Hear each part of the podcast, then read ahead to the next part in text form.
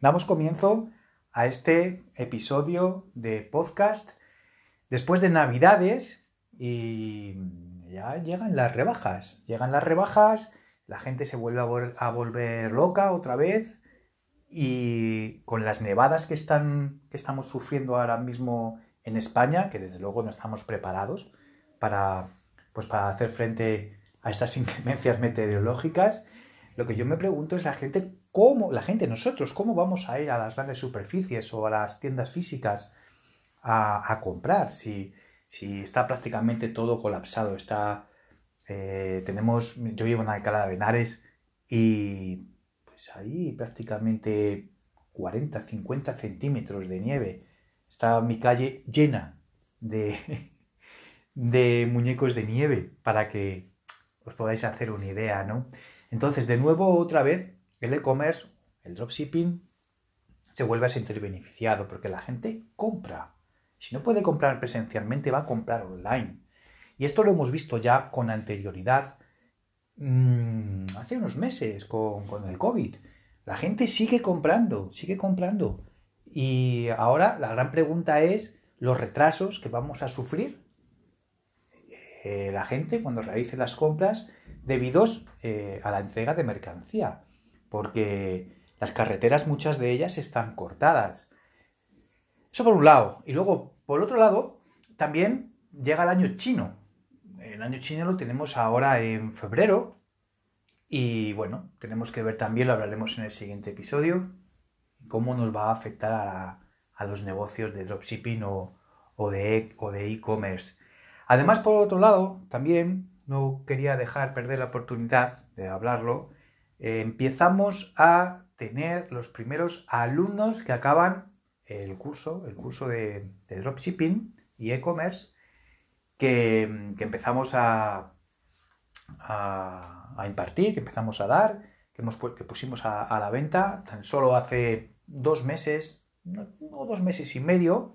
Ya los primeros alumnos están acabando el curso y han solicitado sus, mentorías, mentorías privadas, pues para asegurarse que realmente los productos que han elegido pues, pues tienen o cumplen con todos los requisitos para que sean dignos de ser testeados. Luego funcionarán o no funcionarán. Entonces, hoy sábado, que es, es, cuando estoy grabando este podcast, ahora tarde, a las 6 de la tarde, tendremos a Enrique, tendremos a Víctor, que nos van a enseñar sus, sus productos, que van a testear. Y bueno, pues nada, tenemos muchas ganas de ver que efectivamente han acertado con todo lo que les hemos dicho y ya os iremos contando más adelante qué tal les están funcionando sus tiendas online. Según estoy grabando ahora mismo este episodio, estoy mirando por la ventana y tengo pues eso, las ruedas de los coches, la nieve llega hasta las ruedas de los coches. Y en la calle hay muñecos de nieve, como os decía, que son más altos que yo. Yo tampoco soy muy alto, un metro setenta y uno, pero algunos me sacaban una cabeza. Así que yo recuerdo hace años, cuando me dedicaba a los negocios presenciales, tuve tiendas, tiendas físicas, y bueno, pues para nosotros esto hubiera sido un gran problema, un gran problema porque hubiéramos tenido que cerrar los negocios, ¿no? Y ahora con el online, pues ocurre justamente todo lo contrario.